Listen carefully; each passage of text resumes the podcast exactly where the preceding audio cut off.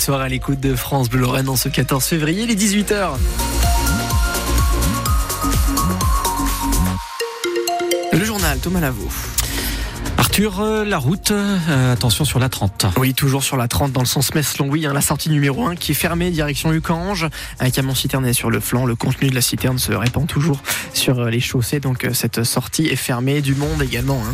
pour vous bien sûr qui quittez Luxembourg, retour à la maison, à la frontière, ça va coincer, notamment sur l'autoroute A3, 20 minutes en plus sur votre temps de parcours habituel. Pour ce qui est de l'A4, c'est aussi 25 minutes en plus, bon courage à vous, qui est pris dans ces bouchons. Et Thomas Lavaux, ça roulera difficilement demain sur la 31 en direction de Nancy. Oui, dès 8 heures, opération escargot entre les Méniles et Nancy, opération organisée par des infirmiers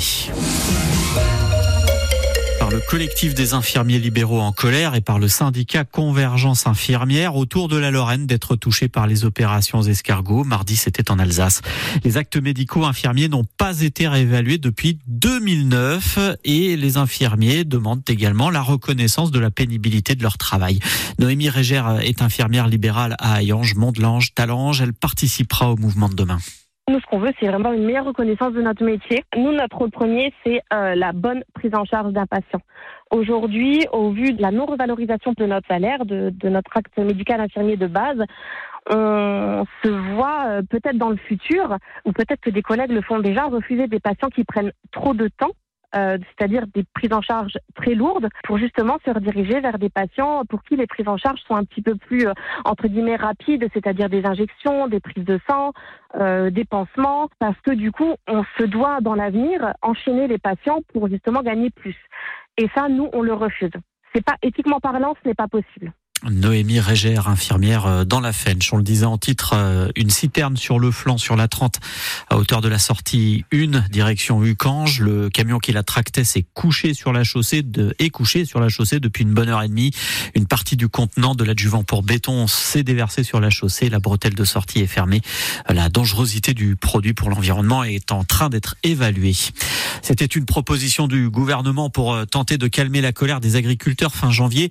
Du 1er au 9 février, la direction de la protection des populations a mené des contrôles inopinés dans 14 grandes surfaces de la Moselle, dans le pays messin, dans l'arrondissement Sarrebourg-Château-Salin, à Thionville. Des manquements ont été constatés dans 8 enseignes. Euh, par exemple, un Lidl de Moselle présentait de la volaille allemande comme venant de France. Les enseignes ont reçu un avertissement. Robert Badinter va-t-il entrer au Panthéon? Emmanuel Macron y est favorable et l'hommage national rendu ce midi à Robert Badinter a été l'occasion de le répéter.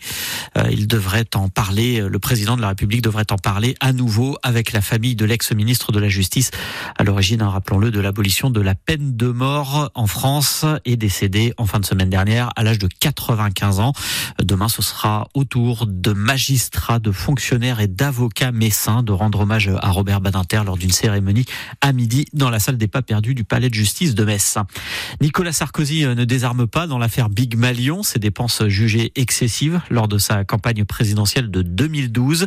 Quelques minutes après euh, la condamnation de l'ancien président de la République en appel à 12 mois de prison, dont 6 fermes, son avocat a annoncé un pourvoi en cassation, la plus haute juridiction française. La SNCF présente ses prévisions de trafic. La grève des contrôleurs s'annonce massivement suivie ce week-end. Un train sur deux seulement devrait circuler, Camille Revel. Nous ne serons pas au rendez-vous des Français qui devaient partir en vacances ce week-end, reconnaît la SNCF. Un TGV ne peut pas circuler sans chef de bord et ils seront trois contrôleurs sur quatre à être grévistes. La compagnie ferroviaire prévoit donc un TGV Inouï sur deux, un Ouigo sur deux et autant d'intercités vendredi, samedi et dimanche.